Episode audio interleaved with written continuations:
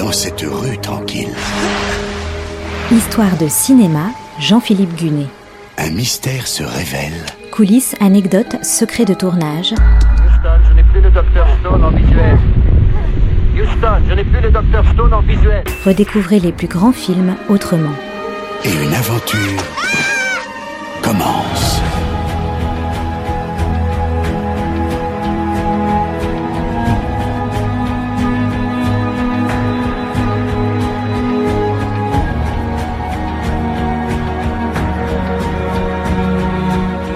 Rita Hayworth, à la seule invocation de son nom, une image surgit immédiatement, elle en train de retirer son long gant noir devant un public en transe alors qu'elle chante Put the Blame on Me. C'était en 1946 dans Gilda, le film noir qui a définitivement ancré son statut de star internationale. Put the blame on me, boy. Put the blame on me. Dance called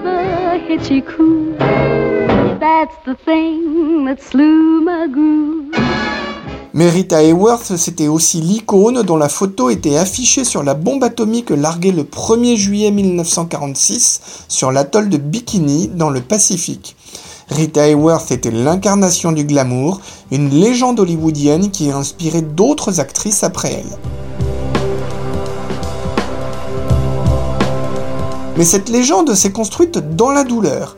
La vie de Rita Hayworth est remplie de nombreuses souffrances, elle aspirait à une paix qui lui a échappé. Elle naît le 17 octobre 1918 à New York. Elle s'appelle Margarita Carmen Cancino. Ses deux parents sont danseurs, son père est d'origine espagnole, sa mère a des ascendances irlandaises et anglaises. Son père veut faire d'elle une vedette. Très tôt, il l'initie à la danse. En fait, on peut même dire qu'il lui impose et n'y va pas de main morte. Il lui fait suivre des cours de maintien et de diction. À l'âge de 12 ans, elle est sur scène avec lui.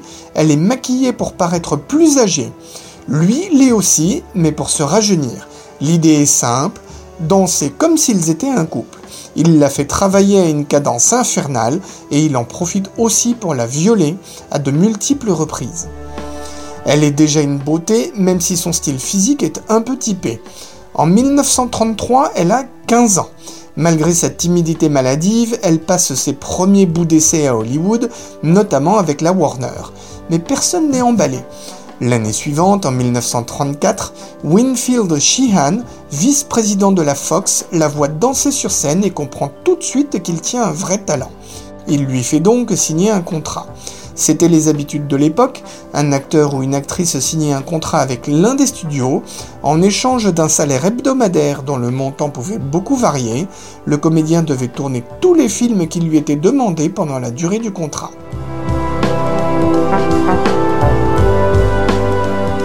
À 16 ans, Margarita est donc ravie de signer. Son nom change d'ailleurs. Elle devient Rita Cancino. Mais le contrat ne dure que 6 mois. Et pendant ce temps, la Fox ne sait pas trop quoi faire d'elle. Ses premiers rôles au cinéma sont insignifiants, notamment dans des westerns à l'intérêt limité. Au bout des 6 mois, le contrat n'est pas renouvelé. La Fox fusionne avec la 20th Century Pictures, donnant ainsi naissance à la 20th Century Fox, et le nouveau patron, Daryl Zanuck, ne s'intéresse guère à Rita.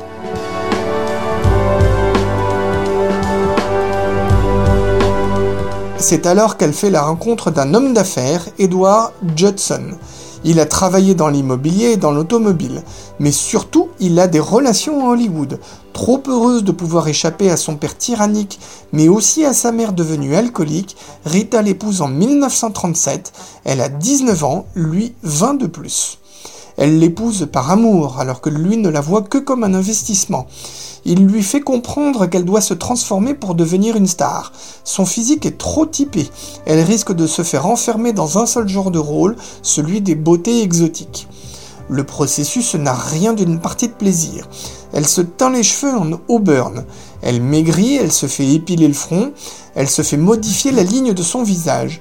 Et surtout, elle subit de douloureuses séances d'électrolyse pour modifier l'implantation de ses cheveux. Elle change aussi son nom. Rita Hayworth.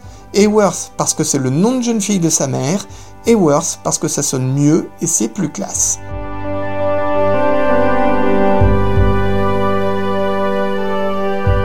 Le processus terminé, le grand patron de la Columbia, Harry Cohn, lui fait signer un contrat.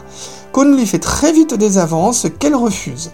Ses premiers rôles à la Columbia n'ont rien d'exceptionnel, mais en 1939, dans Seuls les anges ont des ailes, elle se fait enfin remarquer.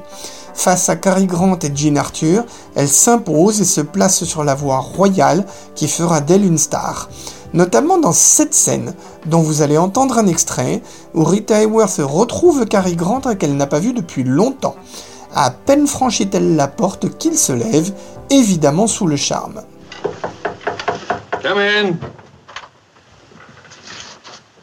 Busy?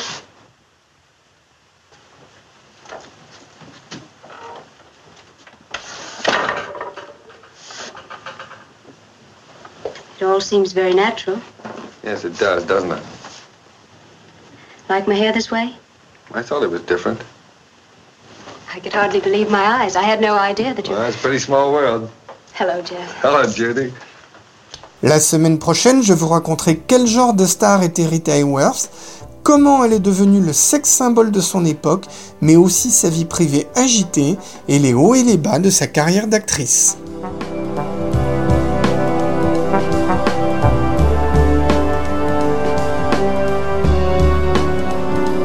C'était Histoire de cinéma avec Jean-Philippe Gunet, à retrouver chaque semaine et en podcast sur notre site internet artdistrict-radio.com.